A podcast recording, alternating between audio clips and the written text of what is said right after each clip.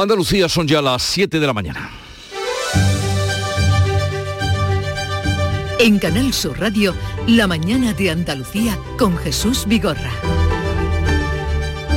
Buenos días queridos oyentes, es miércoles 6 de abril, a esta hora se levanta en Cádiz el último aviso del temporal. Vuelve poco a poco la tranquilidad después de este tiempo tormentoso que ha dejado a su paso un reguero de destrozos de Cádiz Almería. Hay cantidad de motores rotos y una cantidad de cosas, los sotos no están hechos poros, las cámaras igual. Los cristales rotos, tordos levantados, rotos, el dentro está inundado, las mesas, las sillas flotando. Yo no he visto esto nunca, ¿no? Tanto no. La jornada vivida este martes en el Congreso de los Diputados será difícil de olvidar. Diputados y senadores han escuchado en total silencio las palabras del presidente de Ucrania, Volodymyr Zelensky, que ha pedido ayuda para su pueblo armas para su ejército y sanciones más duras para Rusia. Zelensky ha invocado el horror del bombardeo nazi de la localidad de Guernica para compararlo con lo que está viviendo ahora su país. Ha descrito imágenes de la guerra como esta.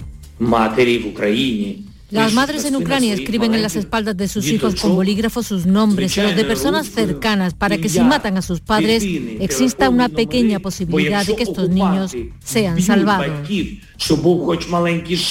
Al espanto de la guerra se suman los horrores de la violencia machista. Una niña de 14 años ha sido hallada muerta a puñaladas en el edificio donde residía en Oviedo. Un varón de 30 años que se ha autolesionado está detenido y hospitalizado. En Toledo la Guardia Civil está investigando el atropello de una mujer de 42 años como posible crimen machista. Y dos previsiones. El Ministerio de Sanidad y las comunidades autónomas vuelven a sentarse hoy para ver cómo marcha la pandemia y si es posible o no retirar las mascarillas en interiores, es lo que se plantea. El director de Alerta Sanitaria, Fernando Simón, desinfla las expectativas. Un poquito antes, un poquito después, no cambia mucho, pero también es verdad que ahora viene la Semana Santa, con una mayor movilidad, se haga antes, por las razones que sean, se haga después, para ser un poco más prudentes, yo creo que no cambia gran cosa, pero sí que es verdad que después de lo que hemos pasado, ser un poco más prudentes es mejor que ser un poco más temerarios. Cataluña y Madrid optan por levantar las mascarillas mientras que Andalucía la propuesta es esperar a que pase la Semana Santa. Y empecemos la mañana sonriendo. Málaga tiene ya su semáforo dedicado a Chiquito de la Calzada. Lo han fabricado unos alumnos y profesores de la Escuela de FP Ave María y tendrá un carácter ornamental. No va a regular el tráfico, pero así suena cuando se pone en rojo. ¡Quieto! ¡Quieto! Le habla al centro Grimone. ¡Quieto! Debe poner una multa que no te va a quitar ni perri manso. Relájate. Era un torpedo. Ana una mala tarde la tiene cualquiera. Y así cuando se pone en verde. ¡Al ataque! ¡Hasta luego, Luca! Siete caballos vienen de en cuanto al tiempo, las nubes que puedan verse a estas horas se van a ir disipando a lo largo del día. Los vientos soplarán ya sin la furia de estos días, en concreto ayer, y van a subir las temperaturas máximas. Y vamos ahora a saber cómo amanece Andalucía a través de nuestros compañeros. Salud Botaro, ¿qué días espera en Cádiz? Hay nubes todavía, pero hoy ya no da agua la previsión. 10 grados a esta hora, 16 de máxima. En el campo de Gibraltar, Fermín Soto. Bueno, vamos a ver si lo de los semáforos de Málaga se eh, extiende a otros puntos de Andalucía porque es genial. Bueno, ahora mismo Jesús, eh, chubascos dispersos, cielos cubiertos, temperatura 13 grados máxima para hoy de 17. La idea es buena, pero no va a regular el tráfico, ¿eh, Fermín? pero la idea es muy buena. Y podría ser. Jerez, Pablo Cosano. ¿Qué tal? 9 grados marca el termómetro a esta hora, 17 de máxima prevista y todavía nubes en el cielo, aunque no hay previsión de lluvia. ¿Qué se espera en Huelva, Sebastián Forero? Hasta ahora tenemos 10 grados en la capital, cielos cubiertos, de momento no llueve, esperamos 19 grados en Ayamonte. ¿Cómo viene el día por Córdoba, Miguel Vallecillo? Tenemos 7 grados, intervalo nuboso y la máxima prevista será de 18. En Sevilla, Pilar González. Está lloviendo ligeramente hasta ahora en algunos puntos de la provincia, se espera una máxima de 19 grados y ahora tenemos 9 en la capital. ¿Cómo amanece Málaga después del temporal de ayer, María Ibáñez? Bueno, pues parece que ha remitido ya todo, no ha llovido esta noche, la previsión apunta que no va a llover en la jornada de hoy, salvo algún chubasco ocasional. Tenemos 12 grados en la capital, nubes y claros, alcanzaremos máximas de 19. Un respiro para Málaga y en concreto su litoral. En Jaén, Alfonso Miranda. Nos recuperamos de la tremenda nevada de la tarde-noche de ayer, que no ha dejado pocos eh, problemas en la red de carreteras de la provincia. Esta hora de la mañana, 4 grados en la capital. En Granada, en Carra Maldonado. Pues nubes y claros ahora, no se descarta algún chubasco débil por la mañana en el litoral y por la tarde en la sierra. Ahora tenemos 5 grados, llegaremos a 14. ¿Y qué día habrá en Almería, María Jesús Recio? Pues de momento el temporal sigue con nosotros, está lloviendo con bastante fuerza ahora en la capital, está nevando en algunos puntos de la provincia, 11 grados, marca el termómetro y llegará hasta los 16.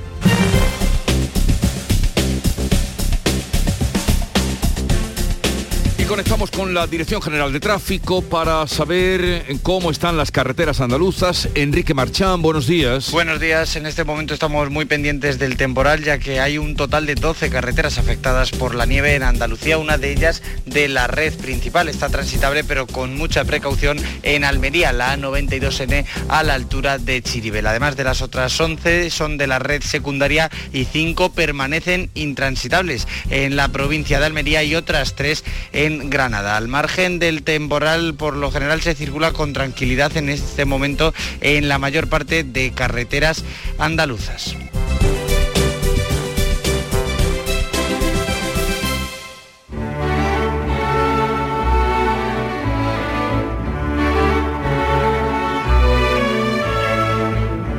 El temporal de las últimas horas ha provocado destrozos, lo venimos contando, en playas eh, de Cádiz hasta Almería en los días previos a la Semana Santa y ahora vienen los lamentos, dice el tempranillo, de quienes se arrimaron tanto al mar.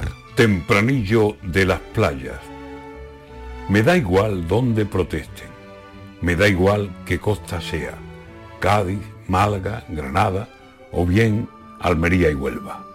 Cuando los tiempos son buenos, se hacen dueños de la arena y levantan chiringuitos donde las olas se acercan besando con la pleamar patas de sillas y mesa. Eso es éxito seguro, atractivo, almuerzo o cena oyendo el mar y rozando la espuma que el agua deja. Y cuando todo se tuerce, porque un temporal se ceba con las veras de la playa y derriba cuanto encuentra, salen las voces pidiendo que el gobierno los proteja, pues las playas se protegen alejándose de ellas. Antonio García Barbeito, que volverá al filo de las 10 de la mañana, hoy hablando del campo, la lluvia y los temores a que siga seco el terreno.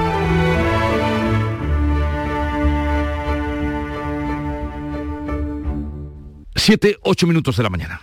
¿Estás lesionado? Elige la fisioterapia avanzada de Clínicas Bayman. En Clínicas Bayman ponemos a tu servicio fisioterapeutas de primer nivel equipados con la última tecnología. Nuestra meta es tu recuperación. Somos la fisioterapia oficial de 18 federaciones deportivas de Andalucía. Si necesitas recuperar tu salud, tu rendimiento y tu bienestar, pide tu cita en clínicasbayman.es.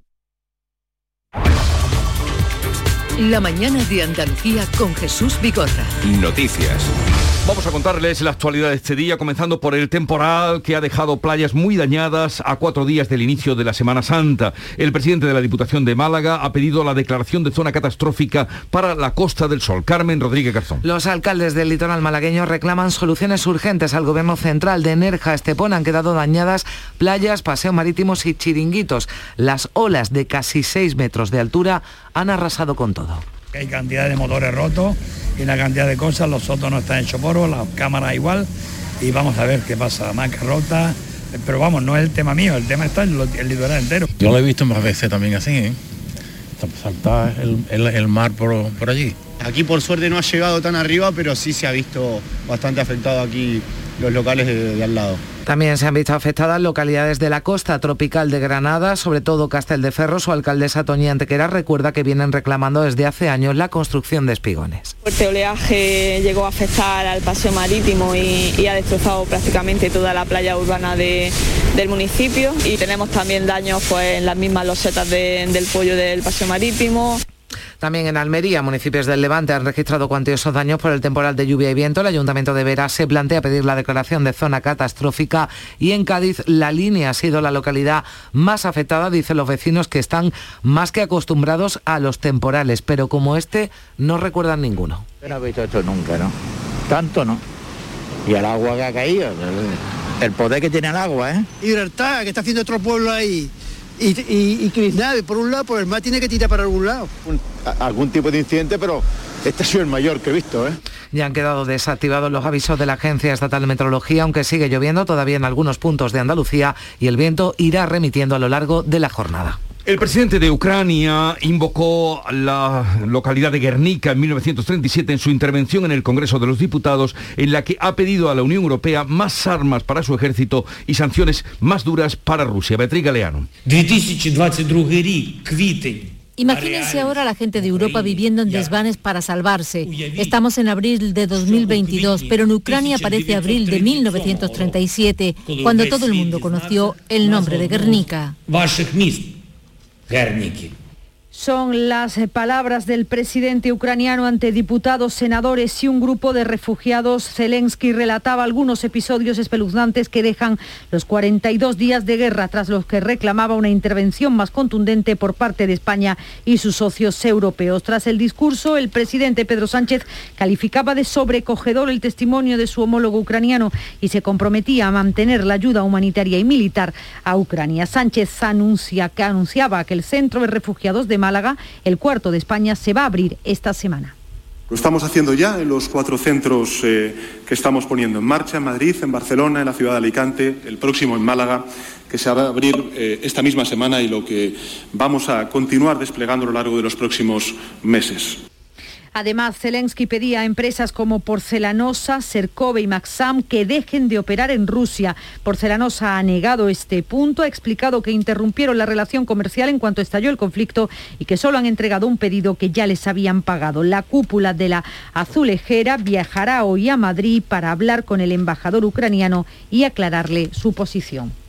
Nosotros, excepto un compromiso que teníamos que significa el 0,009, paramos todas las cargas. Ese compromiso estaba ya pagado, teníamos la obligación, como empresa que somos, de, de cargarlo. España ha anunciado la expulsión de 27 diplomáticos rusos tras los últimos ataques cometidos por el ejército de Putin en su invasión a Ucrania desde Rusia. Exteriores ha señalado que todas las decisiones de este tipo tendrán una respuesta correspondiente. Y desde hoy ya podemos presentar la declaración de la renta. Comienza la campaña de la agencia tributaria con algunas novedades en esta edición, como el nuevo tramo para las rentas altas. Olga Moya. Desde hoy se podrá presentar ya la liquidación del IRPF y el impuesto de patrimonio a través de Internet. Para hacerlo por teléfono, el plazo empieza el 5 de mayo y si lo quiere hacer de manera presencial, a partir del 1 de junio. En todos los casos, el plazo máximo de presentación de la declaración acaba el 30 de junio. En esta campaña, están obligados a presentar declaración los contribuyentes con rentas del trabajo superiores a 22.000 euros de un único pagador o 14.000 euros de más de uno. Ojo, incluidos quienes hayan cobrado ayudas por encontrarse en un ERTE. Hay ventajas fiscales para quienes hayan hecho reformas en casa pensando en la eficiencia energética con deducciones del 40 al 60%, como explicaba anoche en el Mirador José María Molinedo de Gesta. El 6 de octubre del año pasado se aprobó algunas deducciones para rehabilitación energética en las viviendas y edificios, con deducciones potentes del 40 al 60% para mejorar ese consumo de, de energía en viviendas y edificios. Algunas de ellas vencen el 31 de diciembre de este año hay 12 deducciones que son exclusivamente de aplicación autonómica y que pueden ayudar a reducir la factura fiscal, entre ellas la inversión en vivienda habitual por nacimiento o adopción de hijos o por gastos en defensa jurídica. El Banco de España ha recortado nueve décimas hasta el 4,5% el crecimiento de la economía española para 2022. Estima así una inflación media del 7,5%. La economía estaba creciendo de forma sorprendente para el Banco de España hasta que se inició el conflicto bélico en Ucrania. Lo refleja el informe de proyecciones que reduce del 5,4 al 4,5 el crecimiento del PIB para este año y no se queda aquí. El organismo emisor anticipa que el impacto macroeconómico más intenso de la guerra se observará en el segundo trimestre del año. En cuanto a la inflación, el Banco de España ha apuntado que los mercados de futuro de la energía prevén una cierta relajación de los precios a partir de julio. Hasta entonces la inflación se va a mover, en torno al, 10, al 9-10%. En 2023 se espera que baje hasta el 2%. Desde Andalucía, el presidente de la Junta, Juanma Moreno, ha dicho que la economía de nuestra comunidad va a seguir creciendo y que se va a seguir creando empleo. En Andalucía vamos a crecer y vamos a crecer con fortaleza, vamos a tener además un crecimiento sostenido muy importante, vamos a seguir creando empleo, vamos a seguir creando riqueza, vamos a seguir creando progreso y por tanto tenemos que tener una actitud también positiva y una actitud constructiva en estos tiempos. Y mientras tanto, el Gobierno y las comunidades autónomas van a seguir hoy perfilando el reparto de las ayudas extraordinarias para el sector primario por las consecuencias económicas de la guerra en Ucrania. Durante todo este mes de abril se van a celebrar reuniones técnicas con los secretarios generales de Agricultura y Pesca de comunidades y ministerio. Ya en mayo se espera tener listo el decreto ley que dará luz verde al pago de las ayudas directas. Para el sector lácteo se fijarán ayudas por animal que, según decía en Canal Sur la consejera de Agricultura de la Junta, Carmen Crespo, perjudican a explotaciones andaluzas frente a las de otras comunidades. En la reunión de hoy también se avanzará en las ayudas extraordinarias que ha activado la Unión Europea. Carmen Crespo. Esas ayudas de crisis mañana eh, también se van a repartir. Lo que sí hemos pedido es que la Unión Europea le ha dado a España en base a su PAC, que le dé a Andalucía en base a la PAC y por tanto que el 29,5% de esos recursos vengan a Andalucía y nos corresponderían 57 millones de euros. Por otro lado, la Confederación Española de Empresarios de Estaciones de Servicios van a decidir hoy si toman medidas legales contra el Real Decreto Ley que establece el descuento de 20 céntimos por litro de combustible. Beatriz Lacañina, de la Federación Andaluza de Gasolineras, dicen que les falta seguridad jurídica frente a Hacienda. Para nosotros la Semana Santa de este año era un buen momento para vender y va a ser un buen año porque el COVID se está relajando y sin embargo muy probablemente no sigamos funcionando. Nos han echado eh, la carga de tener que gestionar algo que ni nos han explicado cómo se hace, ni nos han dicho de qué manera tenemos que justificarlo, no tenemos los sistemas informáticos adaptados. El Ministerio de Sanidad y los responsables de salud de las comunidades autónomas van a debatir hoy sobre si retiran o no las mascarillas en interiores. Hay comunidades que quieren que se elimine la obligatoriedad de las mascarillas en espacios cerrados, pero otras, como Andalucía, prefieren esperar a que pase la Semana Santa. Es también el criterio de los expertos. El director del Centro de Coordinación de Alertas y Emergencias, Fernando Simón, apuesta por la prudencia. Poquito antes, un poquito después, no cambia mucho, pero también es verdad que ahora viene la Semana Santa, con una mayor movilidad, se haga antes, por las razones que sean, se haga después, por ser un poco más prudentes, yo creo que no cambia gran cosa, pero sí que es verdad que después de lo que hemos pasado, ser un poco más prudentes es mejor que ser un poco más temerarios. Se han actualizado los datos COVID en Andalucía, la tasa ha bajado 40 puntos, la incidencia está en 250, han sido notificados algo más de 4.400 contagios y hay 46 fallecidos. Suben los hospitalizados de forma leve hasta los 526 y en la UCI hay, mm, en la UCI hay 52 eh, ingresados en total. En el conjunto de España, 11.000 nuevos contagios y un descenso en la transmisión del coronavirus de 33 puntos menos la incidencia en 426 casos. El gobierno andaluz, ya entramos en el terreno de la política, vuelve a descartar el adelanto electoral en Andalucía. Niega los rumores que apuntan a junio como mes de elecciones y señalan que los comicios serán después del verano si la oposición no bloquea la acción del gobierno. Tanto el vicepresidente Juan Marín como el portavoz Elías Bendodo insisten en que el gobierno va a agotar la legislatura, aseguran que el Ejecutivo tiene aún mucho que hacer antes que llamar a las urnas. El portavoz dice que los comicios serán después del verano, hacía una advertencia contra los que tienen prisas en referencia a Vox y también dejaba un mensaje al Partido Socialista. Este mensaje le puede valer a los partidos de la oposición. Yo lo digo porque llevan algunos meses, algunos años en campañas electorales y cuando llega el momento de la verdad, a lo mejor llegan desfondados. Otros, en cambio, no han aparecido todavía, no han comparecido, mejor dicho, a la carrera. El portavoz de la Ejecutiva Federal del PSOE, Felipe Sicilia, ha vuelto a pedir en Sevilla este martes al presidente Juanma Moreno que diga ya qué día serán las elecciones andaluzas. También le invita a que se pronuncie sobre la posibilidad de alcanzar un pacto con Vox. Si todos somos capaces de ver que la extrema derecha es un problema para nuestra democracia y para nuestra convivencia, si todos coincidimos en que es necesario aislarla, hagámoslo. ¿Se compromete el presidente de la Junta de Andalucía a no pactar un gobierno con Vox? Para las próximas elecciones? Hoy el Centro de Estudios Andaluces publica el barómetro de opinión pública de Andalucía correspondiente al mes de marzo que incluye estimación de voto. Manuel Alejandro Cardenete será el nuevo consejero de Educación y Deporte El, hasta ahora ha sido el viceconsejero de Turismo, Regeneración, Justicia y Administración Local. Sustituye a Javier Imbroda, fallecido este sábado.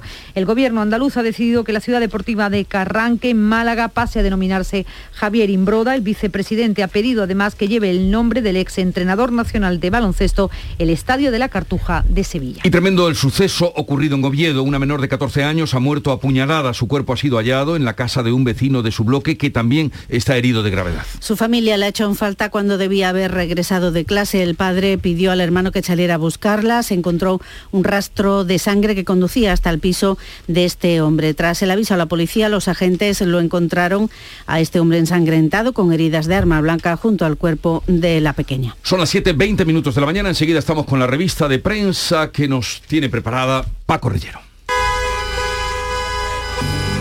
Con tu coche no te líes. Conmigo te mueves seguro, eres puntual, ahorras, llegas donde quieras y contaminas menos. Transporte público de Andalucía, seguro, económico y sostenible. Junta de Andalucía.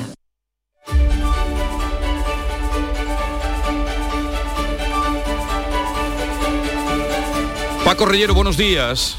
Muy buenos días, Jesús. 720, la intervención del presidente Zelensky en el Congreso de los Diputados, que ocupa buena parte de las portadas del día. En Infolibre vemos al presidente Pedro Sánchez en su bancada aplaudiendo las palabras del líder ucraniano y este titular de Infolibre, las empresas españolas, que señala Zelensky por sus negocios con Rusia una crítica que también anota el país en portada, donde eh, también leemos que España expulsa a 27 diplomáticos rusos al juzgarlos una amenaza para la seguridad. Zelensky, que señala a Porcelanosa o a Secorbe, pero eh, que ellos dicen haber suspendido su actividad. Está en el mundo. Estamos en abril de 2022, pero parece abril de 1937, cuando el mundo descubrió lo que había pasado en Guernica. Palabras que encontramos en muchas cabeceras en el mundo. Vemos una panorámica del Congreso en pie, aplaudiendo a Zelensky en esas dos pantallas colocadas bajo la tribuna de oradores. No obstante, el mundo apunta que el secretario de Estado, Enrique Santiago, la CUP y el BNG boicotean la ovación del Congreso a Zelensky. Para ABC, Ignacio Camacho escribe El héroe en directo, así se titula su columna, y en ella podemos encontrar este pasaje. Zelensky era un cómico metido en política, uno de esos personajes advenedizos subidos sobre la tabla de la fama a la ola de la agitación populista, pero se ha convertido en el paradigma contemporáneo de cómo hacer frente a una situación crítica. En ABC, con foto también del Congreso, el líder ucraniano que pide a España que envíe más armas y no tenga miedo a Putin. Y en el Confidencial destacan que el gobierno de España va a enviar, de hecho, más armas para Ucrania tras informar a los grupos del Estado de la guerra. La ministra de Defensa, Margarita Robles, que recibe hoy a los portavoces de defensa con el GEMAT para pasar revista a la estrategia de Rusia en Ucrania. Y guerra en Europa, estamos en el día 42, en The Guardian, eh, en el The Guardian británico, se preguntan, ¿qué son los crímenes de guerra? ¿Qué pruebas se necesitan? ¿Y qué tribunal podría juzgar a Putin? El proceso es difícil, explican en The Guardian, porque Rusia, al igual que Estados Unidos o Ucrania, no reconocen la autoridad de la Corte Penal Internacional, pero la ONU o un tribunal especial, como en el caso de los juicios de Nuremberg, podrían estudiar las acusaciones. La razón explica Jesús por qué las comparecencias de Zelensky no se prolongan más de 25 minutos, obviamente mm. por motivos de seguridad. No puede permanecer más de media hora en el mismo sitio para evitar ser geolocalizado por la inteligencia del Kremlin. Cambia de hecho su emplazamiento eh, varias veces al día. En el país leemos que la Comisión Europea plantea el veto a la importación de carbón tras la matanza de Bucha. El diario.es es crítico con este hilo económico, con esta dependencia energética europea de Rusia, porque la Unión Europea aprueba más sanciones a Rusia ante la masacre de Bucha, pero sin tocar el gas sin hacer ningún tipo de medida mm. relativa al gas. Y en la razón, Bucha es solo la punta del iceberg. Un ataque con bombas de racimo deja 10 muertos en Mykolaiv y China China que aguarda y que Pekín, mientras guarda silencio frente a las acusaciones de atrocidades rusas en Ucrania. Otro asunto también que aparece en los periódicos eh, y es eh, la subida de los precios y subida también de la inflación. El Mundo, en portada, Banco de España, que alerta de un IPC sin freno y que prevé que siga cerca del 10% hasta julio y que acabe el año en el 7,5%, además de rebajar el crecimiento para 2022 y 2023. Es el informe del Banco de España. Sobre este asunto, ABC anota en su portada que el Gobierno ignora la alerta de recesión del Banco de España. El español, la Unión Europea, baraja topar el gas a 80 eh, kilovatios hora y no a 30 como piden España y Portugal. Eh, las casas de análisis, por cierto, que desconfían de que se vaya a aprobar la propuesta España, de España y Portugal y los mercados de futuros que no reflejan el descuento en el precio de la luz. En el país destacan en portada que las empleadas de hogar están más cerca de cobrar la ayuda por desempleo. La ministra de Trabajo cree que es una cuestión de justicia después de que el gobierno iniciara el proceso para acabar con una normativa tachada de discriminatoria por el Tribunal de Justicia de la Unión Europea. La auditoría de la Iglesia Española por los abusos, que va a contar con expertos internacionales, anotan también en el país, en el confidencial Feijó, que espera desbloquear el Consejo General del Poder Judicial antes de verano como parte de un pacto global y en la razón también de carácter nacional el PP andaluz que está a la espera de testar el impacto del efecto Feijó en la marca nacional y en las siglas autonómicas para decidir si convoca elecciones en junio o deja la disolución de la Cámara Andaluza para después del verano. Dice Carmen Morodo en La Razón que si los datos del impacto del relevo en la dirección del partido son buenos, el PP andaluz va a convocar a finales de abril los próximos comicios para que tengan lugar justo antes del verano. Bueno, el movimiento preelectoral o electoral que se anima de nuevo y se anima también la mañana con la llegada de Nuria Caciño. Buenos días. Hola, ¿qué tal? Muy buenas.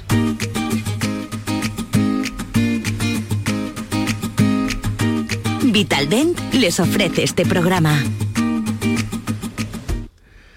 Claudio Bravo continuará en el Betis una temporada más, Nuria. El Betis que sigue con su plan renove, se ha anunciado ahora la continuidad del guardameta chileno hasta el 2023, una renovación que se une a las de Fekir, Guardado, Rodri, Edgar Canales y Borja Iglesias. Estos dos últimos podrían reaparecer el sábado ante el Cádiz que tras la renovación de Negredo se centra en poder hacer lo mismo ahora con Alex Fernández, aunque por el momento no se ha llegado a ningún acuerdo. Con quien sí hubo acuerdo hace unas semanas con Adrián López, ya presentado como nuevo jugador del Málaga, aunque el viernes pudimos verle debutar con su nuevo equipo. Eh, vuelve al conjunto malagueño este veterano delantero para reforzar la parcela ofensiva. Reforzar al Sevilla lo hará en la próxima jornada el Papu Gómez, que se ha reincorporado al grupo tras algunos días trabajando en solitario. Todo apunta a que podrá estar disponible el viernes ante el Granada. El que faltará la cita Rochina, el club granadino ha confirmado que se pierde lo que queda de temporada por culpa de una rotura de tendón del aductor derecho y mejores noticias vienen de la Almería con la recuperación de Ramasán. Dolorosa derrota del Unicaja del Málaga en la Liga de Campeones. Era difícil el rival en ese primer partido de los cuartos de final, pero la derrota en Manresa ha sido demasiado abultada, 86 a 63. El equipo malagueño no compitió ni un solo minuto del encuentro contra el Manresa y jugarán el Martín Carpena el próximo martes con un 1 a 0 en contra en la eliminatoria y con un 1 a 0 en contra también disputará el miércoles que viene el Atlético de Madrid la vuelta de los cuartos de final de la Champions ante el Manchester City que anoche solo fue capaz de marcar una vez ante la férrea y excesiva defensa colchonera. Mejor le ha ido al Liverpool que ya tiene muy cerca las semifinales al haber ganado 1 a 3 al Benfica. Esta noche el Real Madrid visita al Chelsea y el Villarreal recibe al Bayern de Múnich y el vicepresidente de la Junta de Andalucía, Juan Marín, ha pedido que el Estadio de la Cartuja de Sevilla lleve el nombre de Javier Imbroda, ex seleccionador de baloncesto y consejero de Educación y Deporte de la Junta, que fallecía este fin de semana. Sin duda, Imbroda fue el artífice, el gran artífice de que el Estadio de la Cartuja volviera a tener vida. En Vitaldent, este mes, 15% de descuento en tu tratamiento dental. Porque sabemos que tu sonrisa no tiene precio. ¿Cuál? ¿Mi sonrisa? ¿Será la mía? Oye, ¿y la mía? Claro, la vuestra y la de todos. Hacer sonreír a los demás no cuesta tanto. Pide cita en el 900-101-001 y ven a Vitaldent. Y aguardamos eh, el cierre del kiosco, Paco. Bueno, es una casi una recomendación, diríamos. Lo hemos encontrado en el Confidencial. Eh, Jesús, Nuria, la nueva tendencia para hacer ejercicio ya no son los gimnasios, sino los mini entrenamientos, como en este estudio de radio. En cualquier momento, en cualquier lugar, uno se tira al suelo y trata de reducir esos sentimientos de estrés, de culpa por no hacer deporte y aportan, dicen, una gran confianza. Así que ya sabéis, podemos entrenar aquí un poco, entre pausa, entre pausa y pausa. Vamos a darle unas pocas vueltas a, a, gran a idea. la sala. Vamos a darle unas poquitas vueltas. unas vueltas, pero eso sí, hay que calentar previamente, Nuria. Hay que calentar un poquito. Paco, Nuria, que tengáis un bonito Chao. día. Igual para todos. Andalucía son las siete y media de la mañana. En Canal Sur Radio, La mañana de Andalucía con Jesús Vigorra. Y con Beatriz Galeano en un par de minutos les ponemos al cabo de la actualidad de este día en titulares. El temporal amaina pero deja atrás un reguero de destrozos en el litoral a cuatro días de la Semana Santa. Urge acelerar la limpieza y reparación. Desde Cádiz a Almería, olas de hasta 11 metros han engullido la arena de las playas y arrasado chiringuitos, paseos marítimos y mobiliario urbano. Málaga ha solicitado la declaración de zona catastrófica en su litoral. Zelensky pide más armas y sanciones ante un Congreso al completo. El presidente ucraniano ha comparado el horror en su país con el de Guernica durante la guerra civil. Pedro Sánchez le ha ofrecido más apoyo, armamento y ayuda humanitaria. España expulsará a 27 diplomáticos rusos y Bruselas ultima el quinto paquete de sanciones a Moscú. El Ministerio de Sanidad y las comunidades autónomas analizarán hoy el curso de la nueva etapa de la pandemia. La Junta prefiere dejar que pase la Semana Santa y las ferias de primavera antes de retirar las mascarillas en interiores, postura que también comparte el coordinador de alertas sanitarias Fernando Simón. La incidencia sigue a la baja en Andalucía, pero hay que lamentar 46 muertes desde el viernes. Las consecuencias de la guerra lastran la recuperación económica. El Banco de España rebaja en un punto sus previsiones y advierte de que la alta inflación no va a remitir todavía. Calcula que la economía no regresará a niveles prepandemia hasta dentro de un año y augura que los precios seguirán disparados al menos hasta julio. Manuel Alejandro Cardenete será el nuevo consejero de Educación y Deporte en sustitución del fallecido Javier Imbroda. Imbroda ha sido recordado en el primer Consejo de Gobierno donde su silla ha estado vacía. El nuevo titular es catedrático de Economía y ha sido hasta ahora viceconsejero de Turismo. El bachillerato que viene permitirá tener el título con un suspenso si no se ha faltado a clase. Será más práctico y menos memorístico. A partir del próximo curso, los que no tengan claro qué grado estudiar podrán optar por el bachillerato general. La comunidad educativa está dividida, son muchos los que critican la laxitud de este modelo. Hoy comienza la campaña de la renta 2021. Ya se pueden descargar el borrador con certificado DNI electrónico, clave PIN o número de referencia. Están obligados a declarar los contribuyentes con rentas del trabajo superiores a 22.000 euros de un único pagador o 14.000 euros de más de uno, incluidos quienes hayan cobrado ayudas por encontrarse en un ERTE. El PSOE lleva a la Fiscalía 4.000 contratos express hechos por la Junta durante la pandemia. El consejero de Presidencia cree que la intención socialista es generar ruido y entablar una guerra sucia contra la Junta. Una niña de 14 años ha sido hallada muerta a puñaladas en el edificio donde residía en Oviedo. Un varón de 30 años que se ha autolesionado está detenido y hospitalizado y en Toledo la Guardia Civil investiga el atropello de una mujer de 42 años como posible caso de crimen machista. Y vamos a recordar qué tiempo se espera para hoy. Tenemos hoy cielos nubosos en Andalucía con precipitaciones que serán más intensas en el estrecho, el litoral mediterráneo occidental también. Sopla levante en el estrecho girando a poniente. 7.33 minutos de la mañana, enseguida estamos atendiendo a las claves económicas de Paco Vocero. Cajamar pone a disposición de empresas y autónomos la plataforma de ayudas públicas para informarte, gestionar y financiarte cualquier ayuda de los fondos de recuperación europeos Next Generation. Infórmate en nuestra web o nuestras oficinas. Cajamar, distintos desde siempre. Montepío, ¿en qué podemos ayudarle? Quería informarme sobre su seguro de decesos. Aquí tiene nuestra oferta. ¿Y en ese precio tiene cobertura completa? Sí, lo tiene todo cubierto. Compañía con más de un siglo de experiencia. Visite montepíoconductores.com. Montepío, lo tiene cubierto. Las claves económicas con Paco Vocero.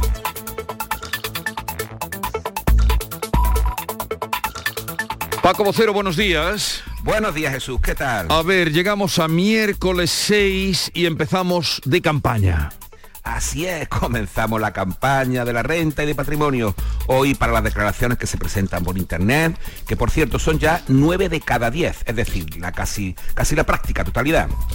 Sin entrar en grandes detalles, porque vamos a hablar mucho, como ya se está hablando desde el inicio de la mañana, que eso va a quedar para los asesores tributarios y en materia fiscal, Hmm. las dos novedades que se suben las bases generales y del ahorro a partir de 300.000 y 200.000 euros respectivamente. Una subida que no va a tener impacto en la mayoría de los hogares sino en las rentas más altas.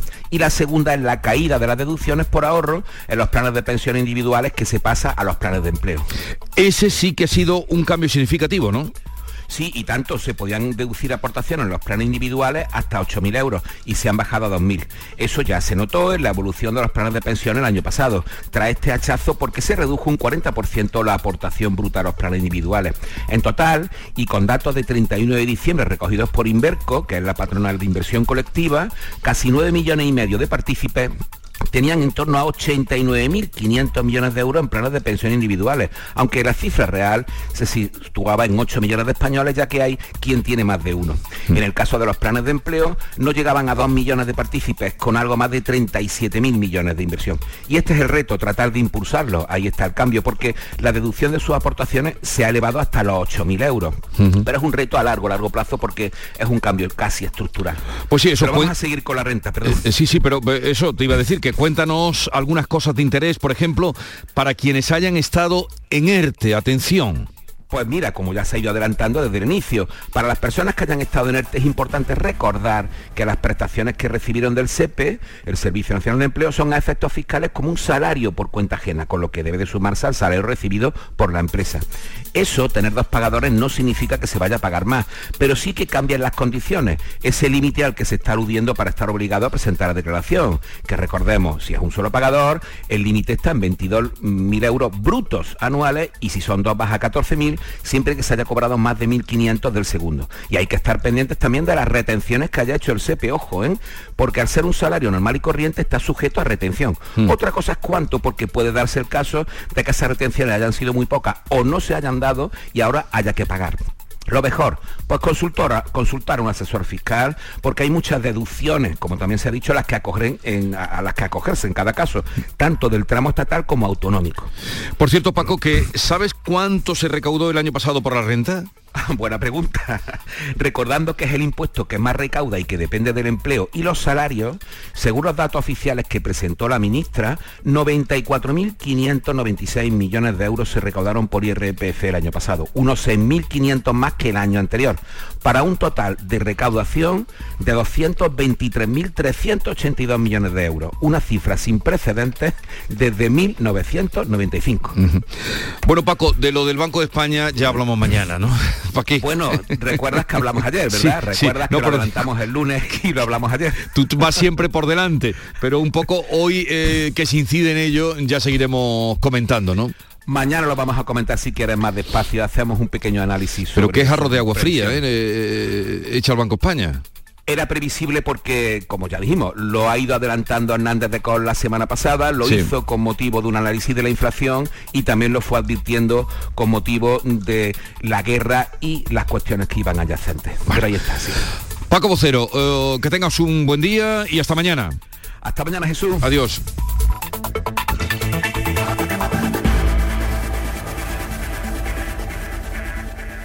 En Canal Sur Radio, por tu salud, responde siempre a tus dudas. Hoy hablamos de la obesidad y de las personas que han conseguido reducir su peso con la asistencia de profesionales. En la campaña Un paciente, una historia de peso, que culmina ahora para hacer visibles las posibilidades de reducir peso. Pacientes y especialistas nos lo cuentan en directo. Envíanos tus consultas desde ya en una nota de voz al 616-135-135. 616-135-135. Por tu salud. De lunes a viernes, desde las 6 de la tarde, con Enrique Jesús Moreno. Súmate a Canal Sur Radio, la radio de Andalucía.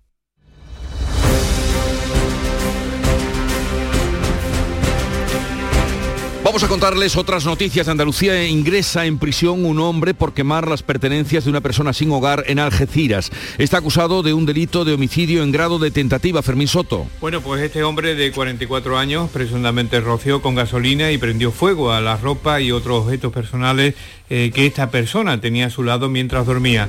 Agentes de la Policía Nacional recibían el aviso de que había producido, se había producido un incendio en las inmediaciones de un supermercado.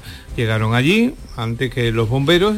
La víctima, que estaba durmiendo junto a sus pertenencias, aseguró a la policía que el incendio lo había provocado un vecino de la zona. Posteriormente consiguieron identificar y detener a este hombre eh, que ya había intentado quemar el colchón en el que duerme esta, la víctima. Ahora ha ingresado en prisión. El presidente de la Junta, Juanma Moreno, ha presidido este martes en Huelva el acto del comienzo de las obras de la Marina Deportiva en el muelle de Levante del puerto nubense, un espacio náutico para el ocio, el deporte, el turismo, el comercio. Cuéntanos, Sebastián Forero.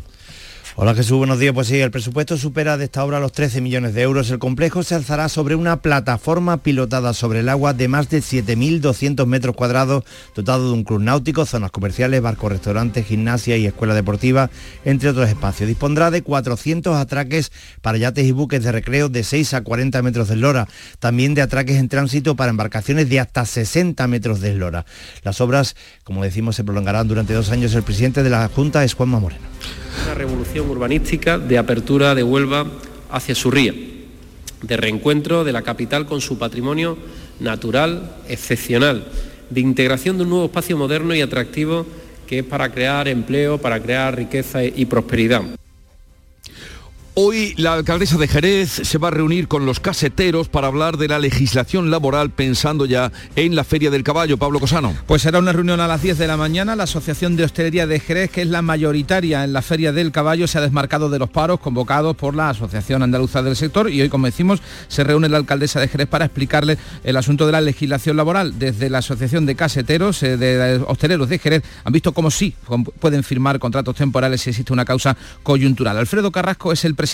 Se puede adaptar, perfectamente se puede adaptar con lo que hay, porque precisamente en ese tipo de jornada tampoco ha cambiado la, ley, ¿no? Que nada en, la, en el tipo de contrato, pero en la jornada eh, concretamente pues se pueden adaptar perfectamente, porque ya se ha hecho y se puede seguir haciendo. Y desde luego queremos dejar claro a todo el mundo que los hosteleros de Jerez vamos a ir a la feria a trabajar. Será la reunión a las 10, parece que tendremos una feria del caballo en ese sentido tranquila. A todo esto, los caseteros de Sevilla eh, mantienen el paro, pero guardan silencio a la espera de la reunión que tendrán el jueves. El ayuntamiento eh, prohíbe instalar terrazas en 22 calles del centro y los barrios patrimoniales de Granada, en Carna Maldonado. Pues son 22 calles en las que ahora no hay veladores, pero que tampoco se podrán instalar en el futuro. El ayuntamiento aprueba esta medida para preservar la vida de barrio en el centro histórico, en el Albaicín y el Realejo. Argumenta que quiere que sean barrios vivos, que no se vacien de población local y también frenar los ruidos. Es una medida que forma parte del acuerdo, acuerdo alcanzado por el PSOE y Unidas Podemos que da estabilidad al mandato de Francisco Cuenca. El arco de la Macarena de Sevilla ha recuperado su color original, los trabajos han durado seis meses y han permitido descubrir en un lateral una cámara que permanecía cegada, Pilar González. En ese espacio se cobraban aranceles al pasar por la antigua puerta de la Macarena y a partir de ahora será visible, aunque no visitable, a través de un cristal. La restauración, según uno de sus responsables, Óscar Ramírez, se ha hecho respetando los materiales originales y también sus colores. Hemos encontrado el ocre, la almagra, el negro, humo de pez. El edificio en general ha ganado no solamente en policromía, en historia y yo creo que también en disfrute de todo el mundo. El arco estará cerrado al tráfico como todo su entorno y la Macarena volverá a pasar por él en esta Semana Santa. En Córdoba se ha presentado el Festival de la Guitarra que vuelve con el programa formativo. Será del 1 al 9 de julio, Miguel Vallecillo y con artistas de primera fila como Sara Varas, David Russell o Andrés Caramaro, que actúan en el festival, efectivamente del 1 al 9 de julio. El programa Patio de Guitarra es otra de las novedades y regresan efectivamente los programas formativos, evento que ha presentado el alcalde de Córdoba, José María Bellido. Y habrá ocho enclaves, entre los que figuran el Palacio de Oribe, Palacio de Viana, Casa de las Campanas, Posada del Potro, museo arqueológico, entre otros, que se van a convertir en un escenario de las propuestas sonoras, de otras de las propuestas sonoras de este festival, para que así llevemos los sonidos de la guitarra también a las calles de Córdoba. Y volvemos a recordarles que Chiquito de la Calzada recibe un homenaje póstumo con un semáforo ornamental diseñado por los alumnos de FP, un semáforo que habla tal cual Chiquito, María Ibáñez. Así es, son profesores y alumnos de FP de la Escuela de Ave María quienes han diseñado y construido este semáforo ornamental dedicado al conocido humorista malagueño, un cargo del ayuntamiento y que se, se ha puesto en marcha y cuando el semáforo sale en rojo suena así, escucha. ¡Quieto! Le habla el santo Grimone. ¡Quieto! Se me pone una multa que no te la va a quitar ni Perry Manso. Relájate. Era un torpedo. Son estudiantes del grado de automoción los que han diseñado este llamativo y curioso semáforo que es ornamental, no va a regular el tráfico evidentemente. Se va a poner, se va a ubicar en la barriada de Echevarría de Welling donde vivía el humorista y ya se está pensando en otro semáforo para instalarlo en el centro. Pues llegamos así con una sonrisa provocada por eh, Chiquito y los jóvenes que continúan eh, a las 7.45, tiempo ahora para la información local. En la mañana de Andalucía de Canal Sur Radio, las noticias de Sevilla. Con Pilar González. Hola, buenos días. Está lloviendo ligeramente. La DGT pide como siempre precaución por ello. En la A92 un accidente por alcance causa retención de algo más de un kilómetro a la altura de Alcalá en sentido Sevilla. En la entrada hay cinco kilómetros por la A49, uno por el patrocinio, uno también por la autovía de Coria y la de Utrecht y la de Mairena y dos en el centenario sentido Huelva. En el interior el tráfico es intenso en la entrada por el Alamillo, Puente de las Delicias y en la ronda urbana norte. Además de esta lluvia ligera se espera que haya nubes de evolución diurna, viento del oeste y las temperaturas suben ligeramente. La máxima prevista es de 17 grados en Morón, 18 en Lebrija y 19 en Écija y en Sevilla. A esta hora tenemos 9 grados en la capital. Un desayuno, un tapeo, arroces, guisos, mariscos, carnes, pescados. La cocina tradicional está en Venta Pazo. Amplias terrazas al sol y a la sombra. Varios salones para que elijas dónde estás más cómodo. Estamos en Benagazón, a pie de autopista y también en Sanlúcar la Mayor, nuestro restaurante de siempre. Restaurante Venta Pazo. Un lugar para celebrar y disfrutar. Un lugar lleno de tradición. Venta Pazo. Vive la Semana Santa más nuestra en Supermercados Más y supermercadosmás.com. Hasta el 17 de abril, disfruta del mejor cordero nacional a solo 9,95 euros el kilo la paletilla o la pierna. Ideal para las recetas más tradicionales y al mejor precio. Esta y miles de ofertas en tus Supermercados Más y supermercadosmás.com. En Canal Sur Radio, las noticias de Sevilla. A las 9 de la mañana Canal Sur Radio reparte el llamador de papel. Como otros años se puede traer leche para el banco de alimentos. Hay ganas y muchas de tener ya ese llamador en las manos y a esta hora ya están haciendo cola en las puertas de Canal Sur Radio. ¿Y tan temprano por qué? de las primeras irme. a las seis y media. Porque después se empeta, eso la cola llega hasta... Vamos hasta Jerónimo, voy a llegar. Yo tengo todo, desde el primero. Es muy completo. ¿A qué hora llega usted? Son las 7 y algo. No, ni amanecido, está lloviendo, pero no has echado nada para atrás. Nada, nada. Es una tradición de venir a recogerlo, o si no puedo ser yo mi cuñado, y si no viceversa. Ya es lo que está ocurriendo ahora mismo en las puertas de Canal Sur para conseguir ese llamador. Llegamos a una Semana Santa con una bajada de la tasa de incidencia de coronavirus, aunque se siguen produciendo fallecidos. 14 personas han muerto en los últimos cuatro días. Los contagios han bajado ligeramente, 789 casos. Con esto la incidencia baja a 179 casos por 100.000 habitantes. En la capital es peor, es de 210. En esta Semana Santa el arco de la Macarena va a lucir con el color ocre que tenía en su origen. La restauración ha concluido y quedará cerrado al tráfico al igual que todo su entorno. Ha recuperado el color y también se han respetado los materiales primitivos, como señala uno de sus responsables, Óscar Ramírez. Hemos encontrado el ocre, la almagra, el negro, humo de pez. El edificio en general ha ganado no solamente en policromía, en historia y yo creo que también en disfrute de todo el mundo. En la intervención que ha durado seis meses ha aparecido una cámara, una habitación en uno de los laterales interiores del Arco de la Macarena que permanecía cegada. En ese espacio se cobraban aranceles al pasar por la antigua puerta de la Macarena. A partir de ahora será visible a través de un cristal. Va a estar inmediatamente después de Semana Santa. ¿Qué vamos a hacer?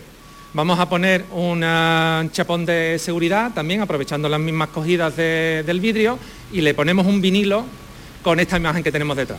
Esta mañana continúa el traslado de las sillas a la carrera oficial, 34.500 sillas de la empresa Kidiello en dos hermanas, que tiene 120 operarios para colocarlas y retirarlas. Hoy concretamente llegan las sillas a Sierpes y Virgen de los Reyes. El viernes tiene que estar todas descargadas. Las de la campana, se lo contábamos, este año son diferentes como ha relatado el dueño de la empresa, Juan Quidiellos, se sustituye la Enea por madera, son algo más altas y se pliegan. Se puede cerrar, es plegable, ocupa el mismo espacio, es la misma chura y la misma medida, puede tener alguna ventaja más porque, hombre, el asiento se ha elevado un poquito, la empresa municipal de la limpieza, Lipasan, va a reforzar la plantilla para la Semana Santa con 336 contrataciones. El dispositivo completo será 783 personas, 275 vehículos. Se van a repartir 80.000 bolsas para residuos y otras 80.000 pipeleras para las cáscaras de pipa. Se pide además, lo dice la responsable de limpieza pública, Marisa Gómez,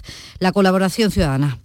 Ponemos también en marcha este plan especial. Pedimos a, todos los ciudadanos y ciudadanas la colaboración, eh, esa corresponsabilidad para mantener nuestra Sevilla limpia. En cuanto a la feria, los caseteros decidirán el viernes si mantienen o no los paros anunciados para las ferias y lo hará la Junta Directiva de la asociación que los aglutina. No será en asamblea. El sindicato UGT entiende que sus reivindicaciones carecen de fundamento y recuerda que la reforma laboral no ha tocado en absoluto la jornada laboral. Observa tintes políticos en sus protestas. El alcalde de Sevilla, Antonio Muñoz, espera que todo se solucione. Me muestro optimista en cuanto a que se va a poder resolver el asunto y por tanto eso me, hace pensar que la feria la vamos a poder desarrollar con absoluta normalidad eh, con el tema de los caseteros y que será un conflicto resuelto y más asuntos. El Ayuntamiento de Sevilla aprueba hoy dos convenios con la Diputación y con la Junta de Andalucía para posibilitar el acceso al barrio de Palmas Alta Sur, donde la compañía Metro Bacesa está ejecutando ya las obras de urbanización para construir una zona residencial con más de 3.000 viviendas. Y el grupo de Izquierda Unida Podemos en el Ayuntamiento de la capital pide explicaciones por lo que consideran abandono de los árboles arrancados para la ampliación del tranvía en San Francisco Javier y que han sido ubicados temporalmente en terrenos de la depuradora de Tablada. Según el concejal Daniel González Roja, las condiciones en las que se encuentran no garantiza que puedan volver a ser trasplantados. Un auténtico cementerio de árboles alineado uno al lado del otro, con poquísimas raíces y sin una programación de riego ni de cuidados que garantice su supervivencia. Y el vicepresidente de la Junta de Andalucía, Juan Marín, ha propuesto cambiar el nombre del Estadio de la Cartuja para ponerle Javier Imbroda, el consejero de Deportes fallecido este fin de semana. Creo que el Estadio de la Cartuja debería llevar el nombre de Javier Imbroda. Estaba muerto y él lo resucitó. Y creo que es justo, pediría a todas las instituciones que lo piensen, por favor, porque creo que lo merece. Unas mil personas de la Jarafe Sevillano se manifestaban la pasada tarde para reclamar la gestión pública del Hospital San Juan de Dios de Bormujo. Han participado alcaldes de la comarca y entidades políticas y sociales convocadas por el Comité de Empresa, cuyo presidente Javier Ordóñez pedía mejoras laborales y en la prestación del servicio también. El Hospital San Juan de Dios de la Jarafe debe ser integrado dentro del Servicio Andaluz de Salud. Tiene que tener una gestión pública y acabar de manera inmediata con el déficit de recursos humanos y materiales que padece. 7 de la mañana y 52 minutos. Estrés, reuniones, planificaciones. Respira. Si eres autónomo, en Caja Rural del Sur te ofrecemos la tranquilidad que necesitas. Cuéntanos tu caso y nos encargaremos de todo. Te esperamos en nuestras oficinas. Caja Rural del Sur. Formamos parte de ti.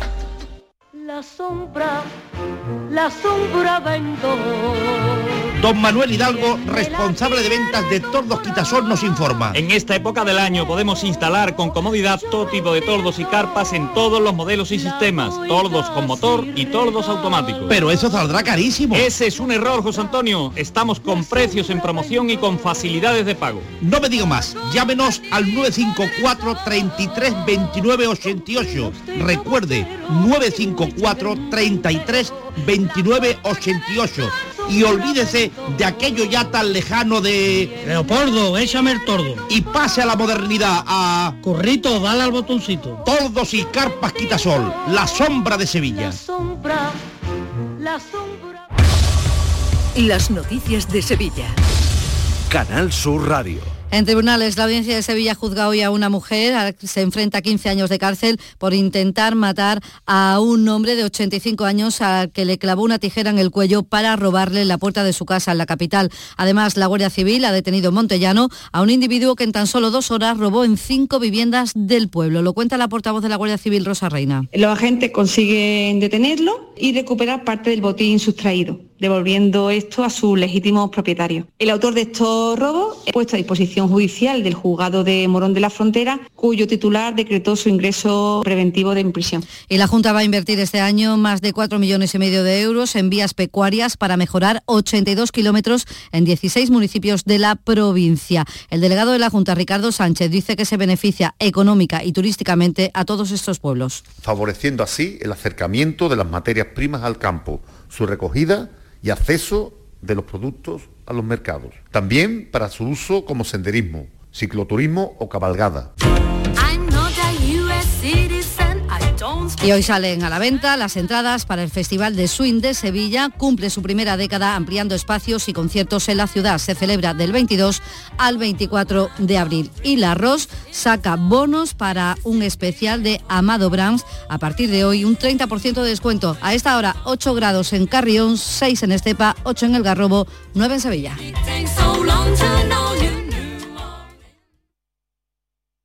Escuchas La mañana de Andalucía con Jesús Vigorra, Canal Sur Radio.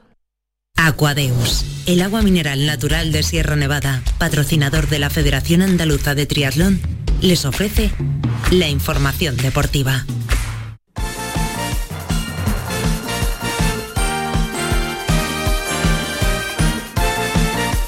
8 menos 5, tiempo ya para el deporte. Nuria Gaciño, ¿qué tal? Buenos días. Hola, muy buenas. Bueno, sigue el Betis con las renovaciones. Le ha tocado ahora al portero a Claudio Bravo. A un peso pesado del vestuario bético como es Claudio Bravo, que renueva por una temporada más hasta el 2023 Dentro de pocos días, el próximo 13 de abril, el guardameta chileno va a cumplir 39 años, así que vestirá la camiseta del Betis al menos hasta los 40.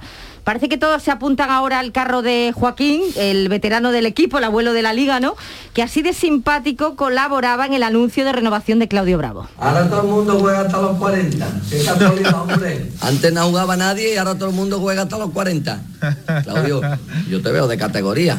¿Qué vas a hacer, y no? Estás de lujo, de lujo, ¿eh? Bueno, no cualquiera llega a los 40, los que llegan llegan por algo especial. Y si Joaquín lo dice, debemos continuar. Así que vamos muchachos.